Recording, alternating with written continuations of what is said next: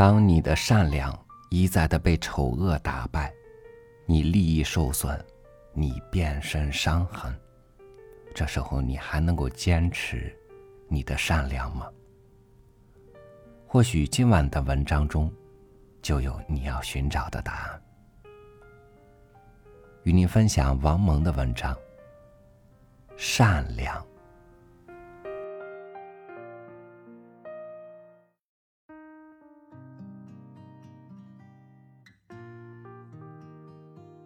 善良，似乎是一个早就过了时的字眼。在生存竞争中，在阶级斗争中，在各种各样的人际关系中，利益原则与实力原则，似乎早已替代了道德原则。我们当然也知道，某些情况下，一味善良的不足是。我们听过不少关于善良及愚蠢的寓言故事。东郭先生，农夫与蛇。善良的农夫与东郭先生是多么可笑啊！故事告诉我们：如果你的对象是狼或者蛇，善良就是自取灭亡，善良就是死了活该，善良就是帮助恶狼或是毒蛇，善良就是白痴。但我们也不妨想一想，那些需要帮助的人当中，那些等待着向他们伸出善良的援手的冻僵者或是重伤者当中，有多大比例是毒蛇或者恶狼？我们还要问，宇宙万物中，有多大比例是毒蛇和恶狼？为了有限的毒蛇和恶狼而不惜将一切视为毒蛇和恶狼？不惜以对付毒蛇与恶狼的法则为自己的圭臬，请问这是一种什么疾病？我们还可以问一下：我们以对待毒蛇和恶狼的态度对待过的那些倒霉蛋当中，又有多少人是经得住时间考验的当真的毒蛇和恶狼呢？如果说面对毒蛇和恶狼而一味善良，便是糊涂的农夫和东郭先生。那么，面对并非毒蛇或恶狼的人，却坚决以对待毒蛇或恶狼的态度对待之，我们成了什么呢？是不是我们自己有点向蛇或狼靠拢呢？善良与凶恶相对的时候，前者显得是那么稚弱，而后者显得是多么强大呀！凶恶会毫不犹豫的向善良伸出毒手，而善良却处于不设防乃至不抵抗的地位。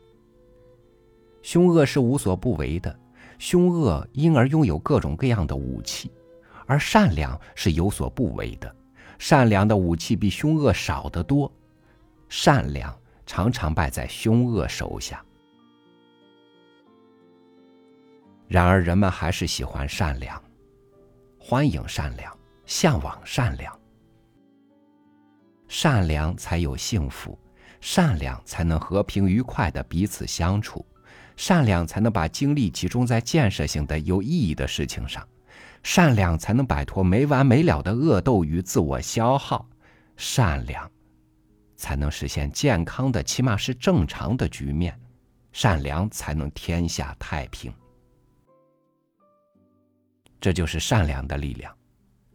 善良的力量就在于它是人的，它属于人，它属于历史，属于文明，属于理性，属于科学，它属于更文明、更高尚、更发展的良好的人，它属于更文明、更民主、更发展、更富强的社会。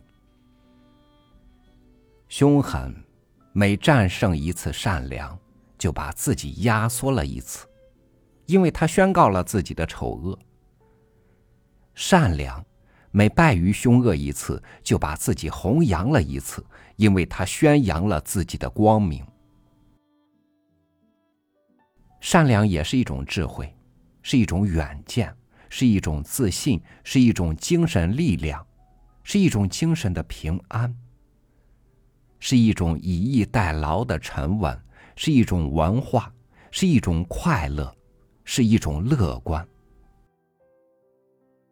善良可以与天真，也可以与成熟的超拔联系在一起。多数情况下，善良之不为恶，非不能也，是不为也。善良的人不是不会自卫和抗争，只是不滥用这种正当防卫的权利罢了。往往是这样，小孩子是善良的，真正参透了人生与世界的强大的人，也是善良的，而一瓶子不满、半瓶子晃荡的人，最不善良。君子坦荡荡，小人常戚戚，恶人更是常常四面楚歌，如临大敌。其名也凄厉，其行也荒唐。其贺也寡，其心也惶惶。而善良者，微笑着面对现实，永远不丧失对于世界和人类、祖国、友人、理想的信心。我喜欢善良，我不喜欢凶恶。我认为，即使自以为是、百分之百的代表着真理和正义，也不应该滥恶。滥恶本身就不是正义了。我相信，国人终归会愈来愈善良，而不是相反。